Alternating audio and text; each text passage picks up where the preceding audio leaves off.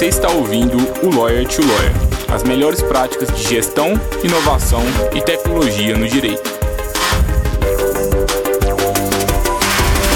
Meu nome é Gabriel Magalhães, bem-vindo ao Lawyer to Lawyer.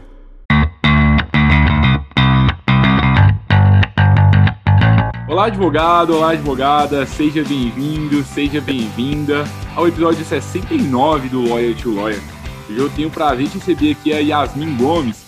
E antes de começar, eu queria já falar uma coisa com vocês. Muitas pessoas perguntam se a gente treina antes do episódio, se tem, se tem cortes, como que funciona. E assim, em regra, tudo a gente já grava de primeira e já solta para vocês. Com Yasmin, dessa vez a gente está gravando o episódio pela segunda vez, né, Yasmin? A gente teve um problema na conexão e algumas partes ficaram ruins ali para a gente escutar. E vai ser bem legal a experiência, porque a gente já treinou aqui para falar com vocês. Acho que vocês vão gostar bastante do episódio de hoje. E o tema de hoje é o que é o branding na advocacia, como que a gente vai, é, como que a gente realiza uma boa gestão de marca na advocacia. E Yasmin aí é uma das melhores pessoas do Brasil para falar sobre isso, sem dúvidas. Ela é jornalista especializada em comunicação para o mercado jurídico. Ela é sócia do Legal Service Design é, e por quase 10 anos ela atuou na análise editorial você já conhece a análise editorial, possivelmente seu escritório já até participa ali do, da, do, de várias das iniciativas deles, mas é uma das maiores editoras nacionais do, do nicho jurídico. E também lá na análise editorial, Yasmin ela foi coordenadora da equipe é, e foi responsável pela adaptação do produto jornalístico da editora para o produto digital. É, além disso, a Yasmin ela também foi colaboradora do HuffPost Brasil e também do TEDx São Paulo. Eu adoro o TED. Adoro as palestras de lá. Yasmin, estou ansioso pela Também, conversa. Adoro. E bom que a gente já treinou, a gente já se conheceu aqui antes. E, assim, falar um pouco de, de branding, falar um pouco de gestão de marca na advocacia. É, assim, principalmente considerando a sua experiência, né? Antes, né? Acho que a sua experiência na análise editorial é bem. Acho que ela chama bastante atenção para os advogados, porque vários advogados querem ser premiados lá, né? É, como que como que você enxerga esse tema? Conta para a gente um pouquinho da sua, da sua trajetória e começa para a gente falando um pouco sobre a introdução assim é, do branding, o que, que é isso, como que os advogados podem é, estar aplicando isso nos seus negócios. Seja bem-vinda, viu? Um prazer estar te recebendo hoje. Obrigada, é um prazer também, ainda mais porque é um prazer duplo, porque é a segunda vez, né, Gabriel? Mas vamos lá, olha só, é, você falou aí sobre a experiência que eu tenho na, na, análise editorial, e de fato, em todo esse período que eu fiquei lá, é, eu fiquei numa posição onde eu é, ficava no meio de campo, né, entre os escritórios de advocacia e os clientes desses escritórios, é, que, que são os gestores jurídicos de grandes empresas que votam nesses escritórios, e fazendo é, é, conteúdo para esse público. E aí, no meio de tudo isso, eu percebi que tem é, muito que se avançar no sentido de comunicação e marca jurídica. Uhum. É, e aí é assim que a gente vem parar no tema de branding. Porque, por exemplo, nesse período em que eu estava lá, é, eu vi isso evoluir bastante de uma certa, é, de uma certa forma. Você vê grandes, é, grandes bancas nacionais avançaram muito nesse sentido, é, mas ainda tem é, é algo que está em maturação. Eu enxergo dessa forma, porque a gente é, ainda percebe que rola uma dificuldade até mesmo de entender esse conceito que é absolutamente normal, porque se a gente for falar de branding, vamos pensar como gestão de marca. Eu acho que isso uhum. tá, é, facilita. E aí, é, para a gente falar de gestão, dessa gestão de marca, de branding, a gente precisa entender, é, vamos pensar de uma forma que acho que ajuda a clarear. É, o branding, a gente vai ver que tem uma parte dele que cuida de aspectos é, visuais e físicos, né, que é o que normalmente a gente costuma associar. O branding é o logotipo, é a fonte, é a cor do, do escritório. Isso também é branding, mas não é só isso. Porque uma outra parte do branding, é, que inclusive é a base para o logotipo e para as cores, ela lida muito mais com valores é, intangíveis, vamos dizer assim. É, então, são é, os valores realmente do, do escritório, o propósito, é, a experiência que o cliente tem com aquela marca. Então, para a gente começar esse assunto, eu acho que é importante ter em mente é, que o branding não, é, não são só aspectos visuais, é, mas tem muito a ver com a experiência com a marca. É, acho legal, né? Porque eu acho que isso é um tema parecido com o legal design, que você também está bem familiarizada. Quando a gente fala de legal design, as pessoas já pensam que a gente já está falando de elementos gráficos, de, de, de, fazer petições parecendo folhetos. E assim, pode até ser que a gente utilize, é, é, a gente utilize elementos gráficos no legal design, mas o centro é a gente ter empatia para entender bem o nosso cliente e a partir disso a gente buscar se comunicar com ele da melhor forma, buscar resolver problema desse cliente, buscar criar uma experiência diferenciada.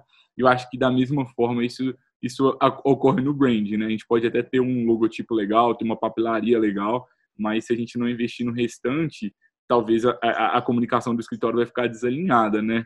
E assim, é, eu percebo muito, Yasmin, é que não sei se você concorda, mas muitos escritórios investindo muito em papelaria, a gente gosta de falar aqui na, na em perfumaria, é, em logo, em site, e, e assim, às vezes fica nisso, sabe? A gente tem até uma identidade visual forte que gera confiança ali um primeiro momento para pro, pro, os seus clientes do escritório, mas eles, as pessoas acham que é isso que é o branding. Então, Gabriel, você falou de design. É, o design eu acho que é uma, eu acho não, é uma super ferramenta de branding é, não só para o visual, que é o que a gente normalmente costuma pensar, né? É, mas também o design de processos, é, né? Que é uma parte que vai olhar mais para essa parte de entrega do serviço, né? E que agrega muito valor.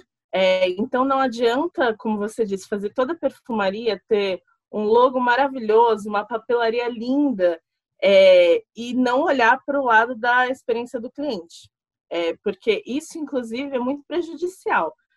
Porque se, se, você, de alguma forma, é melhor a gente ter uma expectativa ruim e se surpreender positivamente, né? Falar, nossa, esse escritório está todo bagunçado, eu entro no site, é um logo, a papelaria não tem ainda.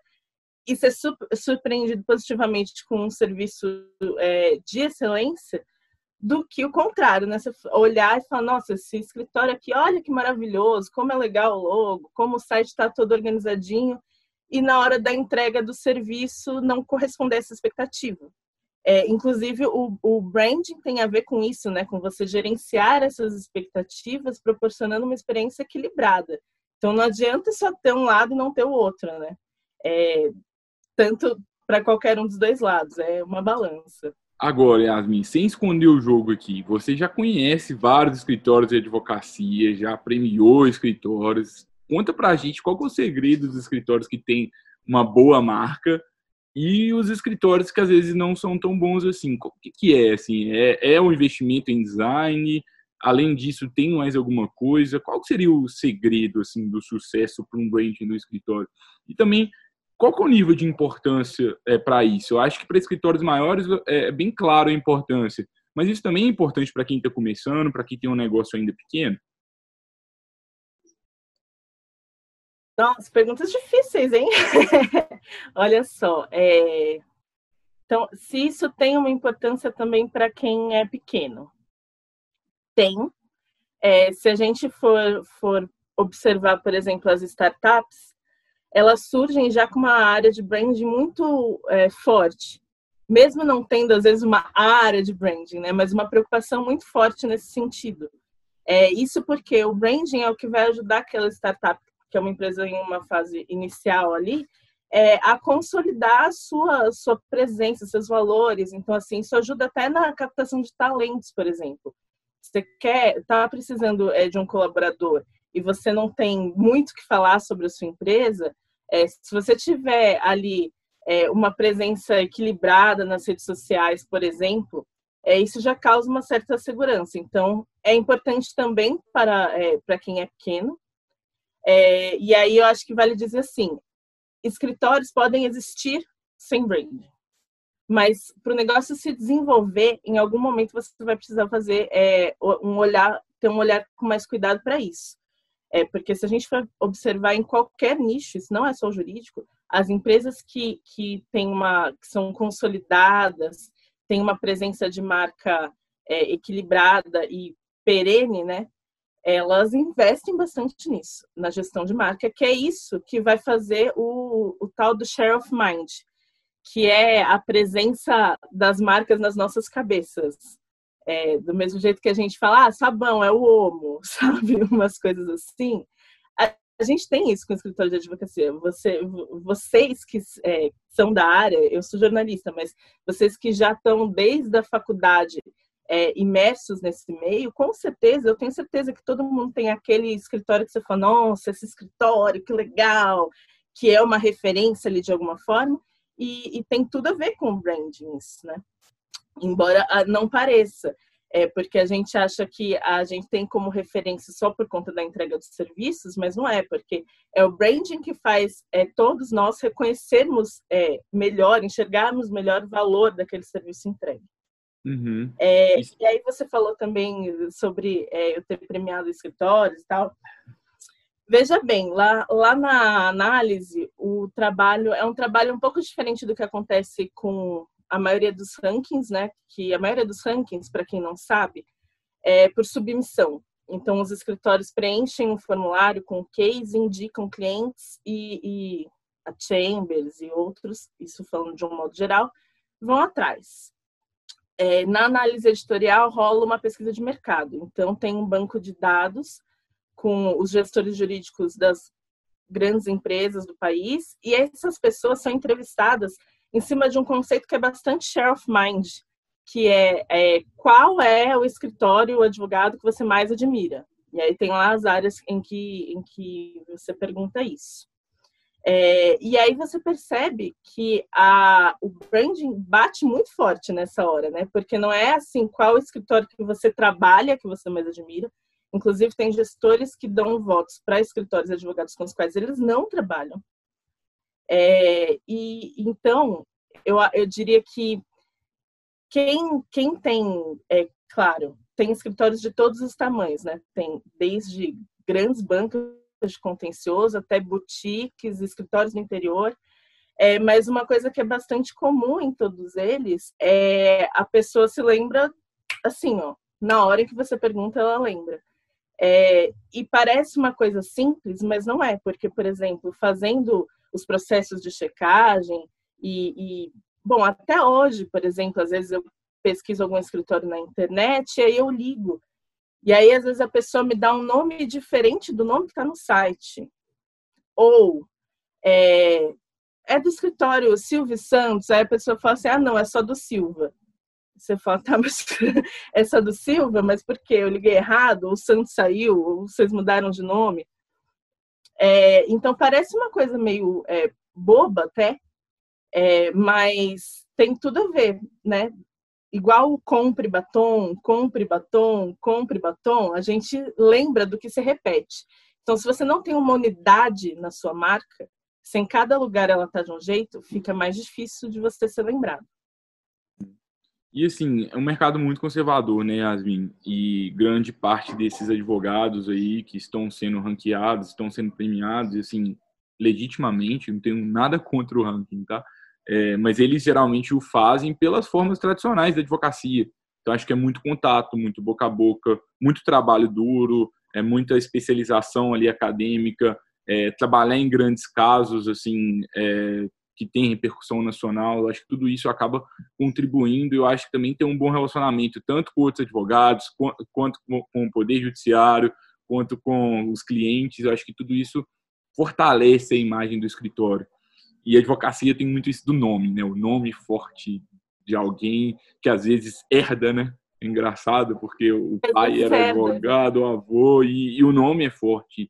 Isso ainda tem muito peso para a advocacia. Mas eu queria entender de você, é, você acha que o brand na advocacia ele muda, assim, com, ainda mais agora com o Covid, com é, transformação digital? É, é possível criar um branding na sua visão assim muito digital ou ainda é um mercado que para você ainda é muito offline, depende de tudo isso? Você está sentindo alguma alguma mudança assim grande nessa nessa área? Olha, eu tô, é... eu acho que ainda tem muito offline e nisso eu acho que acontece algo muito semelhante de uma certa forma, com o que aconteceu com o jornalismo quando eu estava na faculdade, lá em 2009. Estavam é, começando a surgir as, os canais digitais. E existia uma discussão muito grande se o jornalismo ia morrer, se o jornal ia morrer, é, que, ao meu ver, sempre foi, desde aquela época, uma grande perda de tempo, né? É, porque, assim, a, a sociedade tem constante evolução, tudo está mudando o tempo todo, novas dinâmicas surgem.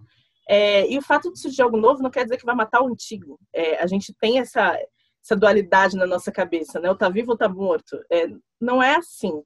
E eu acho que também não é assim na advocacia. Mas eu consigo perceber, inclusive eu estava pensando sobre isso é, hoje um pouco antes da nossa conversa. É, eu acho que vão começar a surgir escritórios é, com, e já começaram, na verdade, com um brand digital. É, porque a gente tem escritórios hoje que são 100% digitais, então tem que ter um branding digital.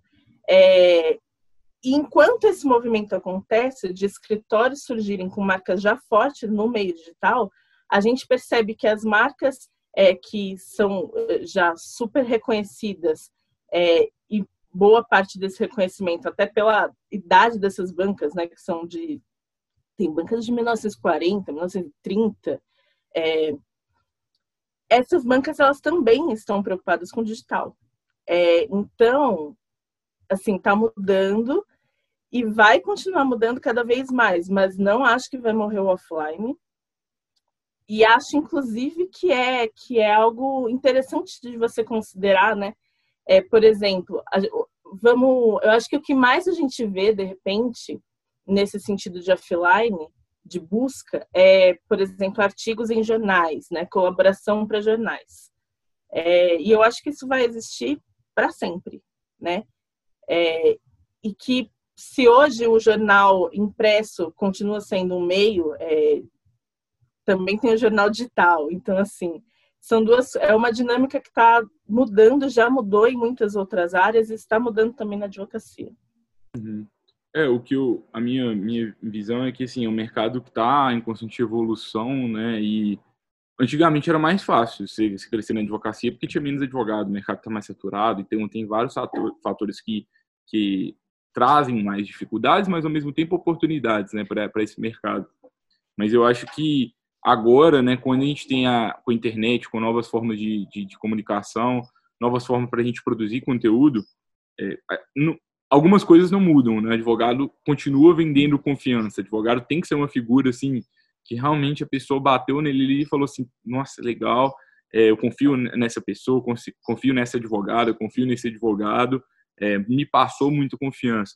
E antes se passava muito confiança com autoridade, com títulos, com bom desempenho ali nos tribunais, com um nome forte ainda se passa confiança com tudo isso, mas hoje muitas vezes se passa essa confiança com o conteúdo legal que a gente produz na internet de forma consistente. Às vezes, é, eu percebo que, que, às vezes, grandes juristas já estão começando a perder algum espaço. Não estou falando que, que estão sem mercado ainda, tem um mercado muito grande, mas eu percebo uma tendência deles perderem um pouco de espaço para essas pessoas que estão no digital e estão ali sendo relembradas todo dia. Porque talvez eu até tenha uma grande referência em é, direito societário hoje. Eu tenho no offline uma pessoa assim incrível, doutora em direito, tem livros publicados. Só que eu sigo uma advogada ali que tem três anos de formada, que posta todo dia sobre direito societário. Eu assisti vários vídeos dela ali que ela fala direito societário e ela tá ficando na minha cabeça. E da próxima vez, na próxima pesquisa da análise editorial, talvez eu já vou até começar a lembrar dela, talvez não vai ser de primeira, mas é, a repetição, né? Com essa repetição, eu acho que acaba que não só repetição, né? Mas realmente eu provo que eu que eu consigo ajudar o meu cliente, né? Porque eu tô gerando conteúdo para ele, eu tô gerando valor para ele, a pessoa vai perceber que eu, que eu domino o tema, porque senão eu não estaria falando sobre aquilo. E eu percebo muito também que essa mudança ela diz muito sobre é, a mudança de hábitos de consumo e a, os hábitos, especialmente é, da necessidade dos clientes da advocacia. Antigamente os clientes eles queriam uma autoridade ali que era meio que doutor, doutora, me ajude. É, hoje assim ainda tem essa autoridade, a gente busca essa autoridade quando a gente busca um advogado, mas ao mesmo tempo os clientes eles estão mais empoderados, eles conseguem pesquisar no Google seus direitos, eles conseguem pesquisar no, no Google seus problemas jurídicos. Então mais do que às vezes delegar algo para uma autoridade, eles querem uma relação mais de confiança, de parceria e que às vezes o cliente faça parte da solução do problema dele, ele entenda as estratégias jurídicas. Óbvio que isso não é regra, tem cliente que não quer, ele só quer passar mesmo, mas é um pouco da minha visão, não sei se você concorda. É, eu concordo super, Gabriel. E eu acho que assim, a gente tem que jogar a visão da coisa para frente, né? Então, por exemplo, é, hoje em dia, a, é, quem está nos cargos de, de, gestão jurídica de grandes empresas tem entre 45 e 50 anos.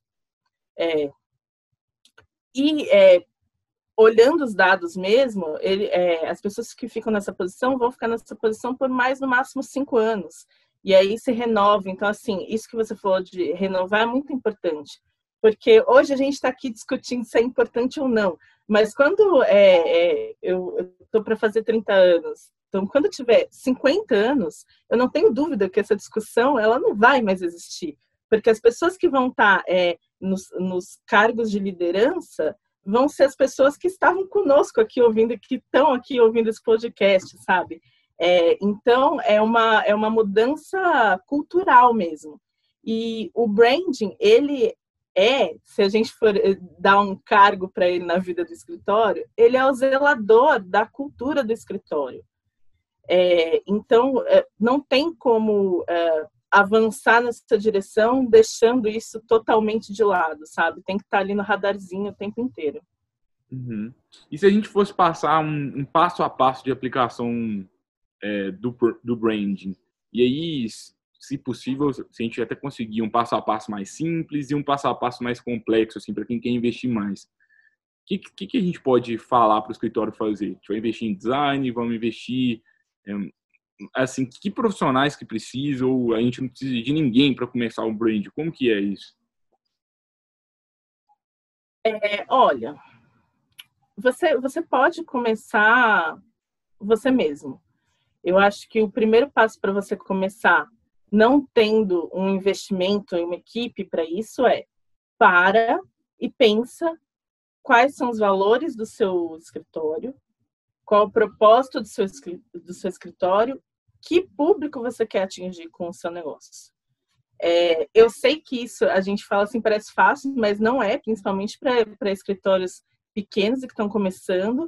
É, mas, assim, antes de avançar, de querer avançar, chega nessa etapa o máximo azeitado que você puder.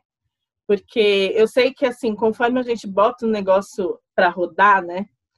É, é, que a gente vai percebendo e, e vai redirecionando, vai, às vezes pivota e chega, não quero mais fazer isso, vou fazer outra coisa que vai dar mais certo. É, mas se você vê que está dando certo e que esse é o caminho que você pretende seguir, é, para e pense na, nos pilares do seu negócio. Dito isso, é, na hora de avançar, eu acho que é dificilmente você vai conseguir avançar sem nenhum tipo de apoio de outro profissional, é, porque entram questões muito técnicas mesmo. Então, assim, um logo, por mais simples que seja, é, ele, ele traz uma história, ele traz uma mensagem, né? Tem psicologia das cores. É, é, e aí, eu estou entrando já na parte do um pouco mais complicado, mas que eu acho interessante, porque, por exemplo, se a gente for parar para reparar, existem as empresas que estão nascendo e que já nasceram mais voltadas para o digital, elas trazem, por exemplo, rosa, roxo, que são cores ligadas à inovação. É, e não é por acaso, sabe? A gente precisa tomar consciência de que essas coisas acontecem não é por acaso, né, Gabriel? Eu tenho, eu tenho, que te contar um caso sobre isso, acho que todo mundo vai rir um pouco agora, porque muitas pessoas falavam assim, hoje a gente já mudou a nossa identidade visual, tá mais profissional. Mas quando a gente começou a Freeló, o que a gente fez? A gente pensou assim, gente, qual cor que a gente vai colocar na nossa empresa?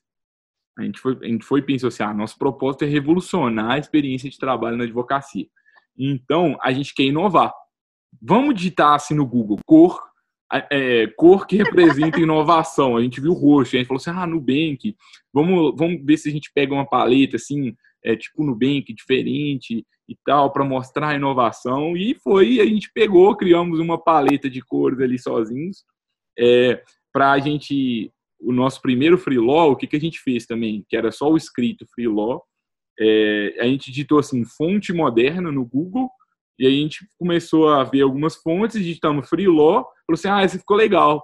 Virou nossa logo e, assim, é, por muito tempo aquela logo, inclusive, foi muito elogiada por várias pessoas e a gente fez, assim, em pouquíssimo tempo. Eu acho que é, eu acredito muito nessa mentalidade da gente fazer sozinho mas ao mesmo tempo, né, é sempre que possível a gente a gente está dando um passo a mais, faz muita diferença. Hoje a nossa logo, por exemplo, é, ela já está bem mais profissional e tá assim a gente está bem mais feliz com ela. Tem um ícone bacana, antes a gente não tinha um ícone e isso acaba passando mais credibilidade. Eu lembro quando a gente mudou a nossa logo, é, as pessoas, algumas pessoas abordaram a gente como assim, nossa, parabéns, vocês estão mais avançados, né? Vocês estão mais sólidos, vocês estão mais maduros.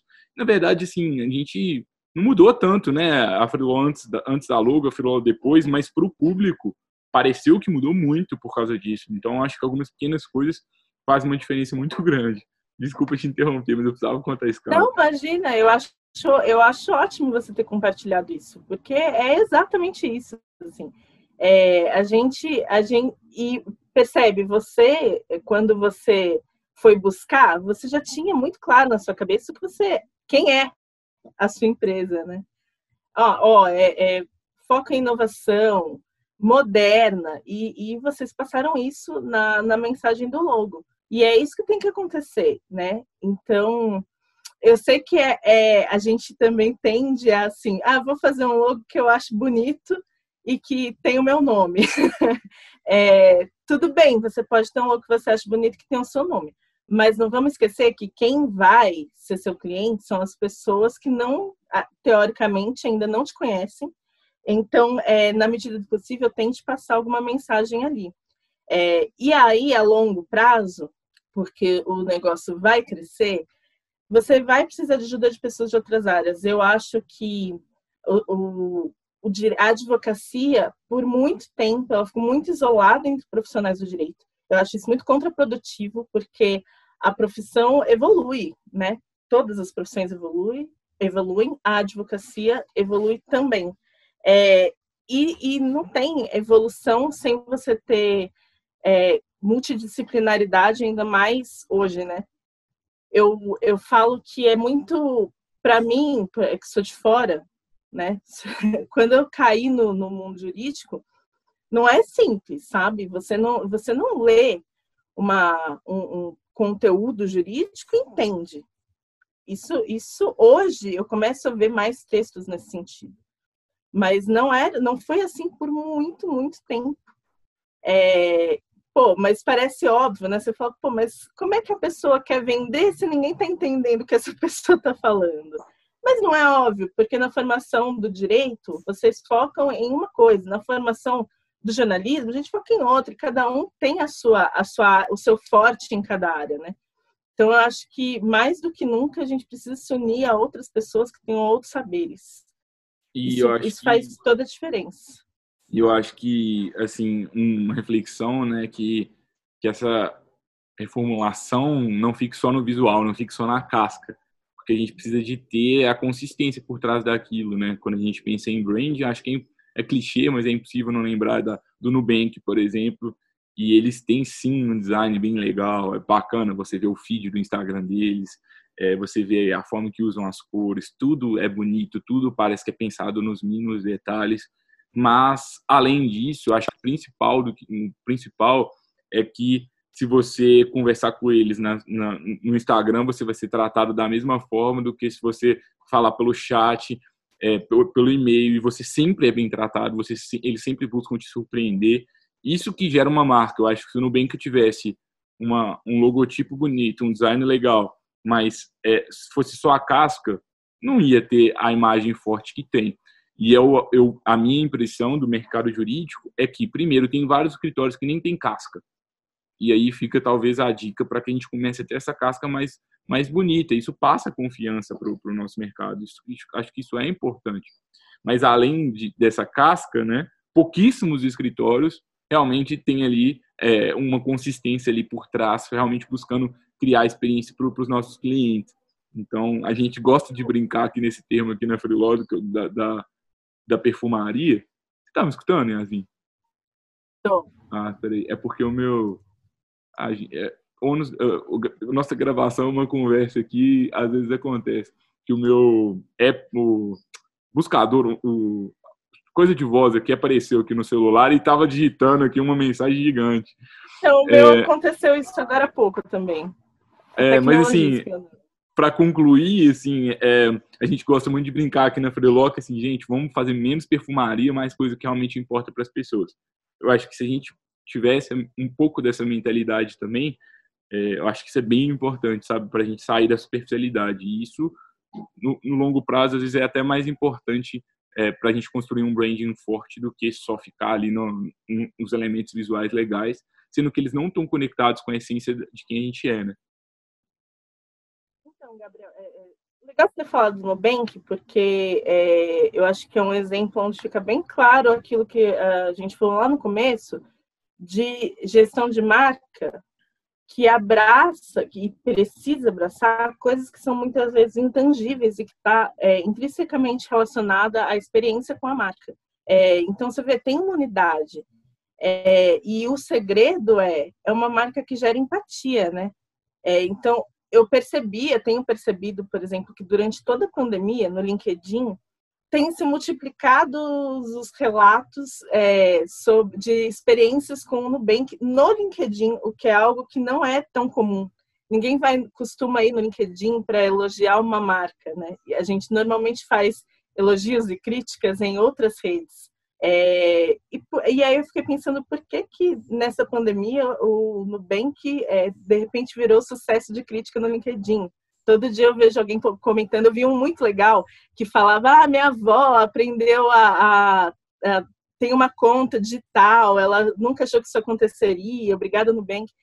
E para mim ficou bastante claro que é uma marca que é, sempre teve como, inclusive quem quiser ler, eu sugiro que leia também sobre isso, porque tem textos muito legais da CEO do Nubank explicando como foi o comecinho da empresa. É, sem investimento e como desde o começo eles tinham uma preocupação forte com o branding deles, de ter essa unidade e de passar empatia para as pessoas. Então, no momento onde está todo mundo é, fragilizado por conta da pandemia de uma enxurrada de coisas que tem acontecido, é, uma marca que te acolhe ganha evidência não é por acaso, né? É, então, esse exemplo que você deu, eu acho que foi muito bom para a gente pensar um pouco nisso, que você, a gente precisa gerar empatia no nosso cliente. Como que a gente vai fazer para o cliente que a gente quer ter querer ser o nosso cliente?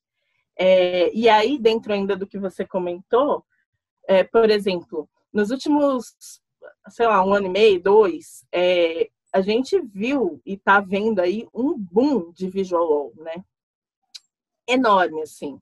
Eu, eu estou acompanhando isso desde o comecinho e eu acho que eu já vi assim passar pela fase de conhecimento, olha, o que é o visual acho que hoje em dia as pessoas têm já uma noção bem melhor do que tinham há um ano sobre o que é visual E quem pode bancar um visual está todo mundo enlouquecido para fazer visual é, mas entra no que você falou. É, não adianta fazer um visual e ter uma petição, uau, incrível, sensacional, se é, no seu atendimento o seu cliente tem uma experiência ruim, ele te manda um e-mail e demora dois dias para você responder.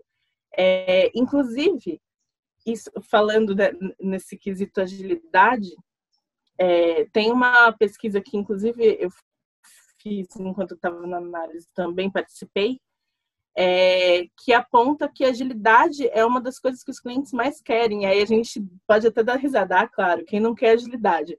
É, mas é, não é uma agilidade para entregar o trabalho em si, mas uma agilidade para posicionar o cliente. Por quê? porque isso ajuda a gerenciar a expectativa.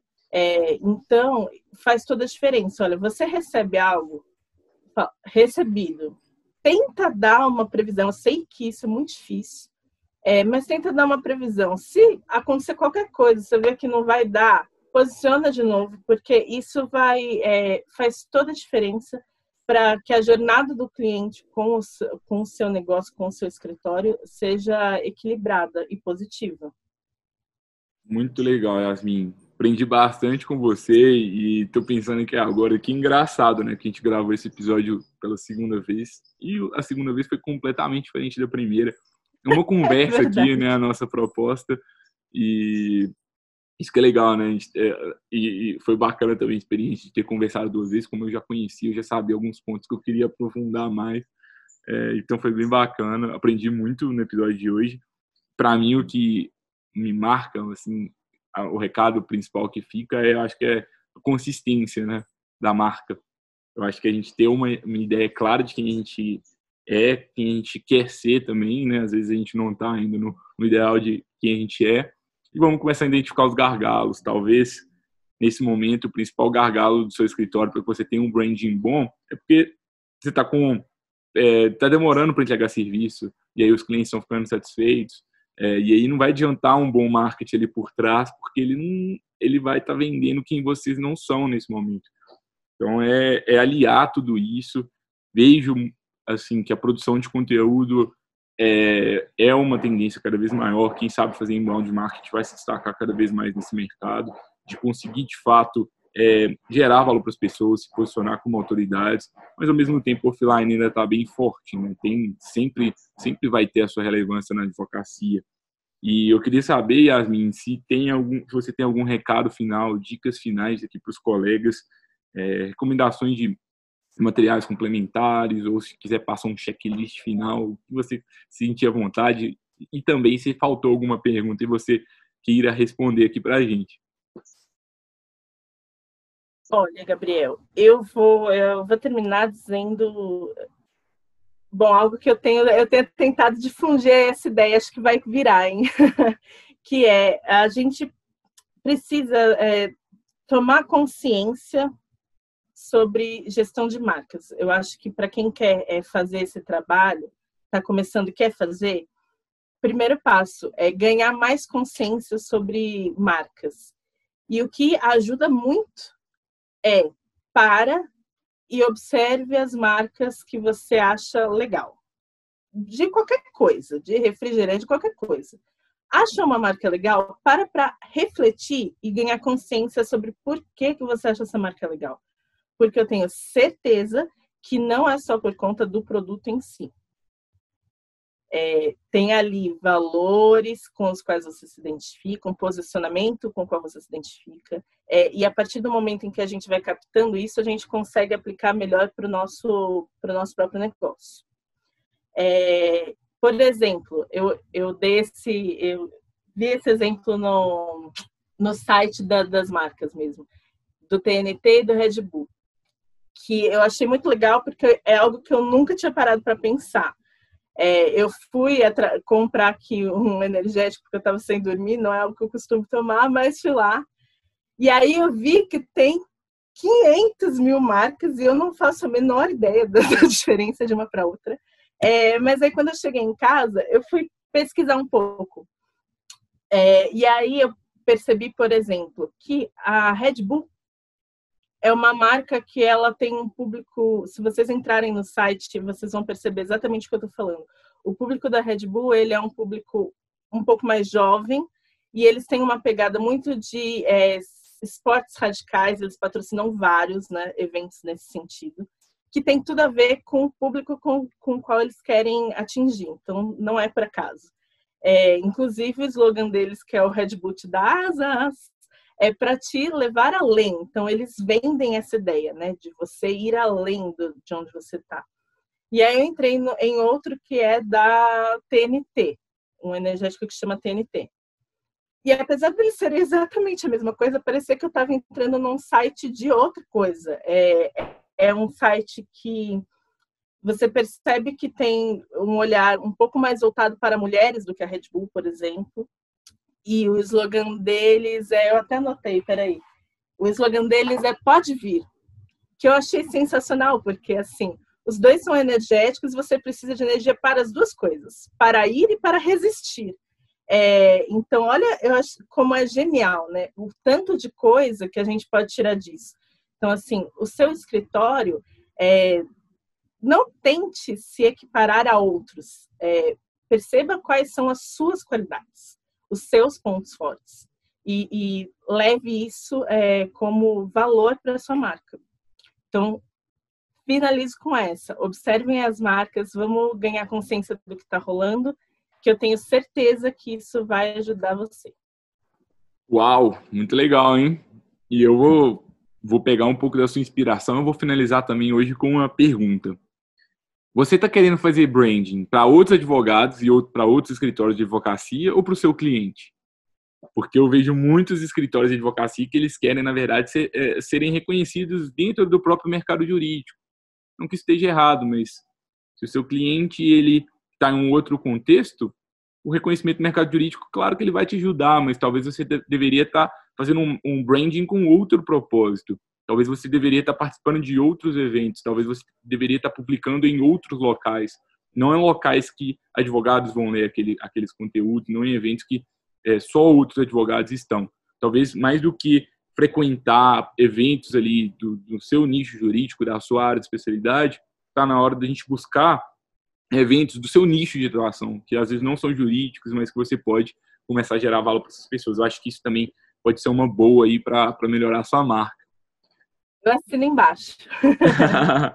Yasmin, adorei a conversa, foi um prazer. Você é uma pessoa iluminada, gostei bastante da conversa. O sorriso dela cativa muito. Pessoal, quem está assistindo, vocês, vocês vão, vão perceber, não vão me deixar mentir. É, gosto demais do trabalho de vocês, admiro muito o Legal Service Design. Recomendo quem ainda não conheça, vai lá e busca melhor os conteúdos deles. Eles têm muitos conteúdos legais nas redes sociais. Eles é, falam sobre branding aqui conosco, mas fazem muito bem. É muito, muito bacana a forma que eles, que eles utilizam a mensagem, o humor ali. Eu, eu adoro os conteúdos, me espelho bastante no que eles fazem. É, e assim, já falei no último episódio que a tarefa estava difícil de encontrar bons convidados aqui para manter o nível. Eu acho que graças a Deus a gente está conseguindo. Na semana que vem eu acho que vocês vão ficar surpresos novamente com, com o nosso convidado. É, vocês, acho que vocês vão gostar bastante. Próxima quarta-feira a gente volta para mais. Hein? Próxima quarta-feira mais um Lawyer to Lawyer. E é isso. Quer crescer na advocacia? Tem que investir em branding também. Não é só conteúdo, não é só essa parte ali é, de, de, vendas, é a gente dar um passo atrás também para a gente entender a nossa estrutura, ter essa consistência para que a gente consiga crescer. E fica um último recado aqui. Você gosta da marca da Freeló? Marca a gente lá no Instagram, é, compartilha esse conteúdo com outras pessoas e ajuda a gente também a impactar mais advogados. A gente se vê na próxima quarta-feira, pessoal. Até logo!